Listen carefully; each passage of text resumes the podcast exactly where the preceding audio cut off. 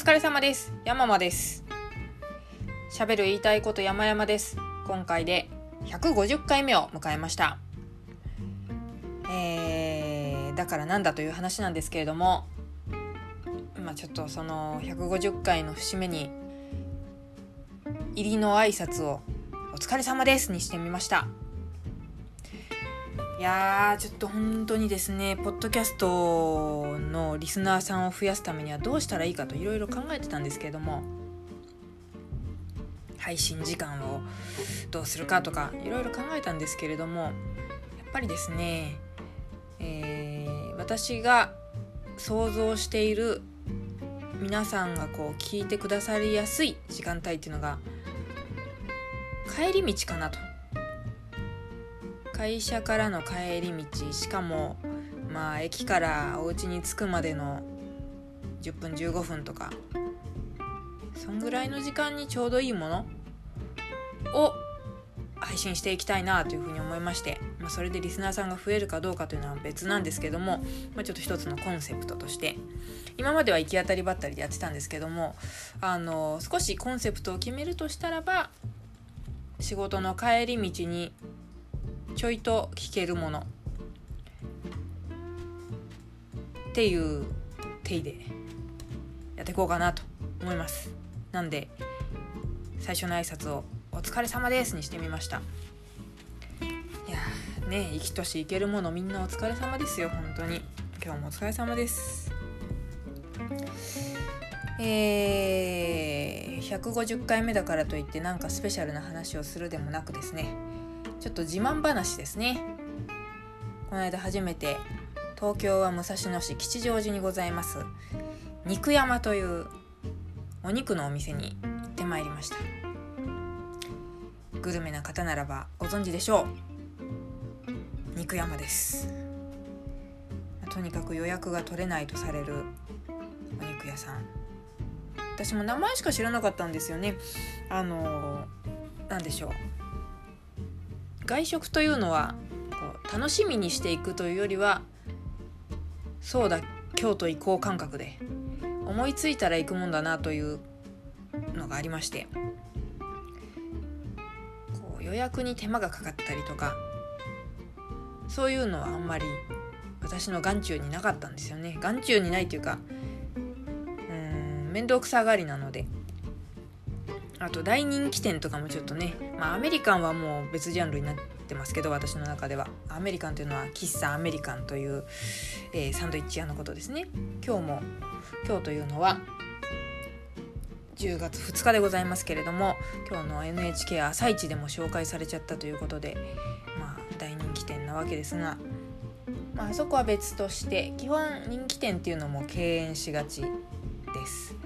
なので、まあ、肉山さんのことはごあの存じ上げてましたけれども、まあ、私は一生行くことがないだろうなと思っていましたら、えー、お誘いいただきましてラッキー行ってきました。結構な人数で行ったんですけれども貸し切り状態で。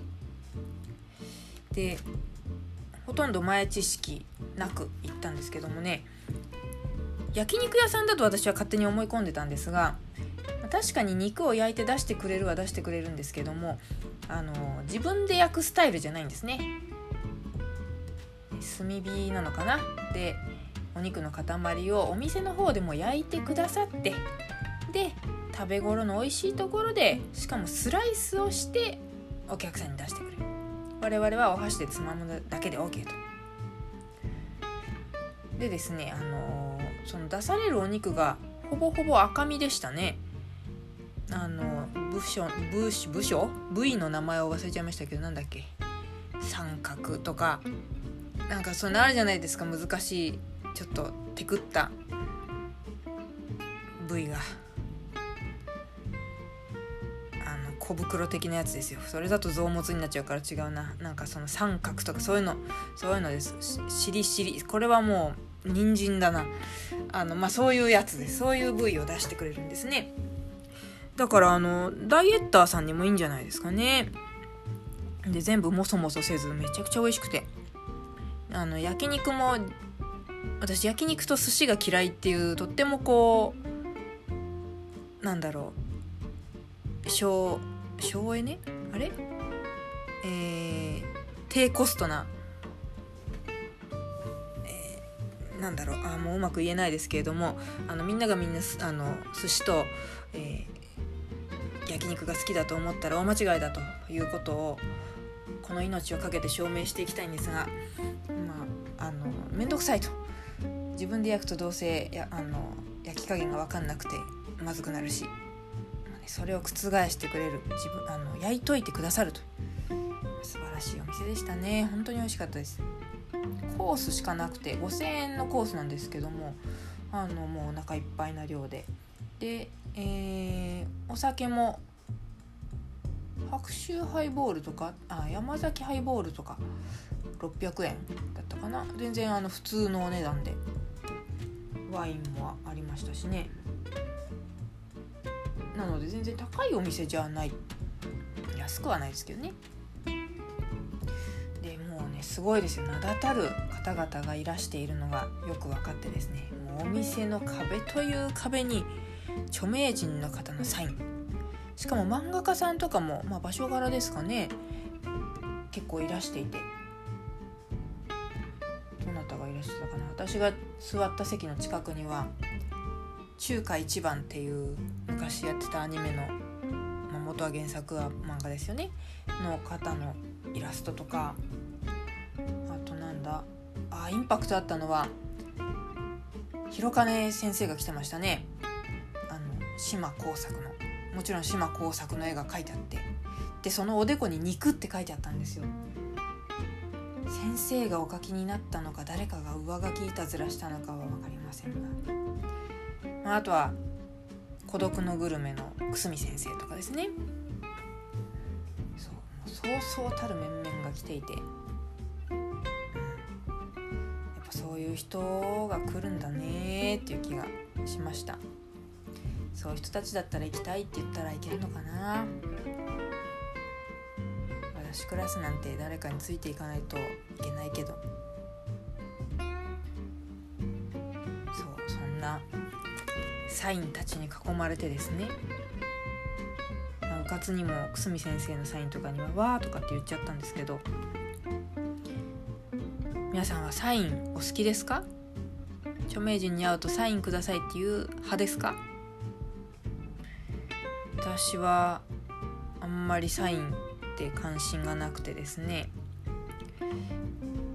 ただのファンっていうよりはなんかその方に活力をもらうとかこの人の言葉で仕事頑張ろうと思えるとかそういうタイプの方になんか一言大事なものにメッセージ書いてもらうとかは相当嬉しいと思うんですけどもサイン色紙とかって本当にどうでもよくてですね。むしろあのこんまりさんが横に来たら私はきっと「ありがとう」って言いながら処分ボックスに入れてしまうぐらいどうでもいいなと思ってるんですけどだって他人の名前もらって嬉しいですか？握手の方がいいなとか思ったりして。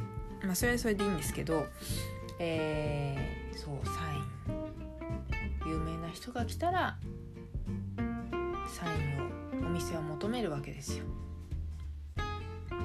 すごく当然のことを言いますけど私は今のところ求められたことはないです。皆さんの多くもそうでございましょう。だからあんだけいっぱい本当にね壁という壁も余すところなくサインがピシーって書いてあったんですけど色紙じゃなくても壁に直書きですよ。だから私が山間三条って BNE 三条みたいなノリで書いたとしてもおそらくバレない。バレないんですけれども同じようにみんなと同じように名前を書いても彼らのはサイン。写真に撮りたくなるようなそういう対象になるんですけども。私の名前はきっと落書きっていう扱いになるんですよね。なんかそんなことを考えてたらうまい肉もだんだんだんだんこうなんですかねいい塩と涙の塩でよりしょっぱく感じるような気持ちになりました。私が書いても落書きなんだなと。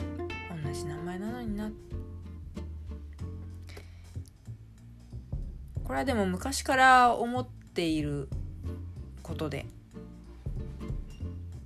自分の名前がありがたがられるというか自分が来たら喜んでもらえる。なんかそういう存在になりたいなーっていうのは昔からずっと思ってたことなんですけどまた改めてサインたちに囲まれたらそんなことを思い出してしまいました。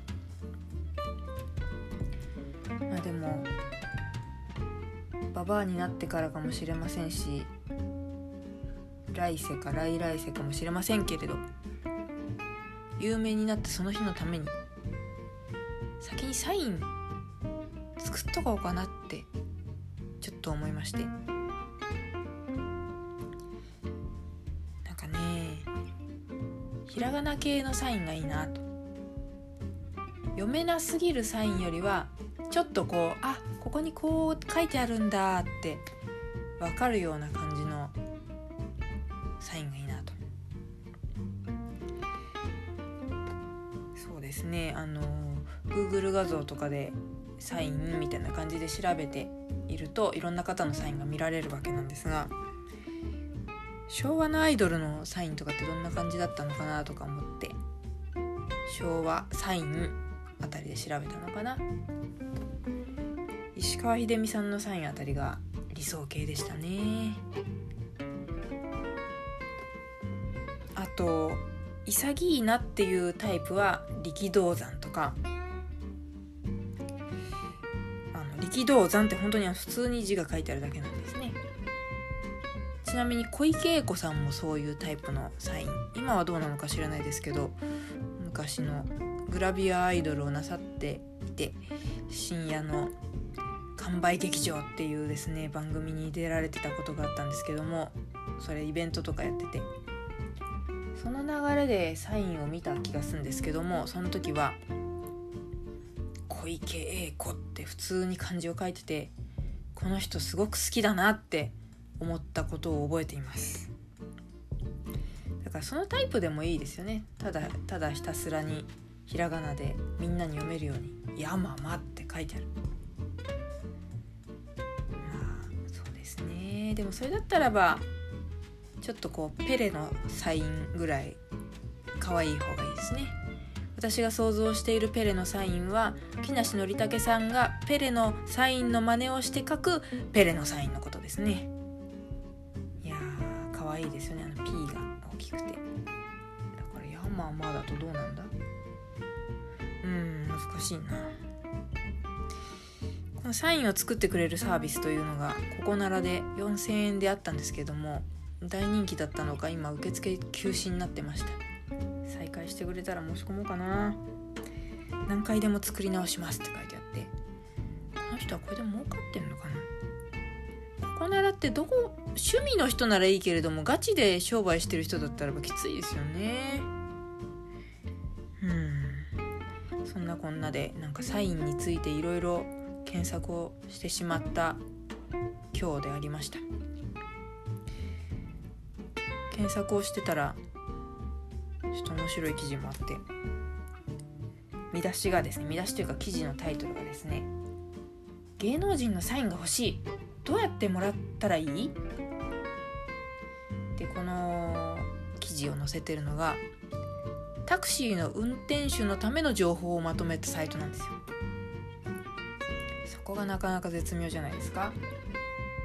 よくねラジオなんか聞いてると芸能人さん側のことを聞くわけですよね。その運転手さんにサインを求められて面倒くさかったとかそういうのやめてほしいみたいな話を聞いてるからその一方でこういう運転手さん向けの記事があるんだと。なかなか衝撃でございました。ちなみに記事によればサインをもらうためにですねまず車中に車の中に色紙を常備しておこう。いつ誰が乗ってくるか分かんないからねと。そしてテレビや雑誌をチェックしておこうと。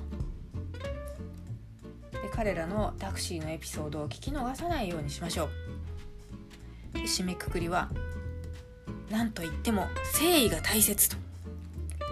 誠意があれば無限にこう断ることはできないだろうと。ですね。もう羽賀健二もびっくりの誠意大将軍理論で終わるという。いやまあね何事も誠意誠意でございますよ。ね誠意誠意を持って私もこのポッドキャストを運営し続けていきたいと思います。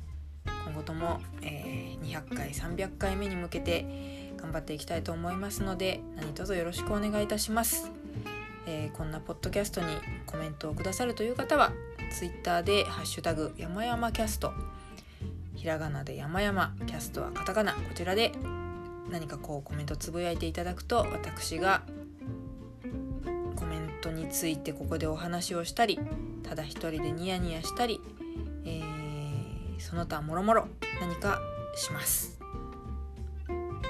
どうぞよろしくお願いいたします。ということで今日はこちらで終了いたします。どうもありがとうございました。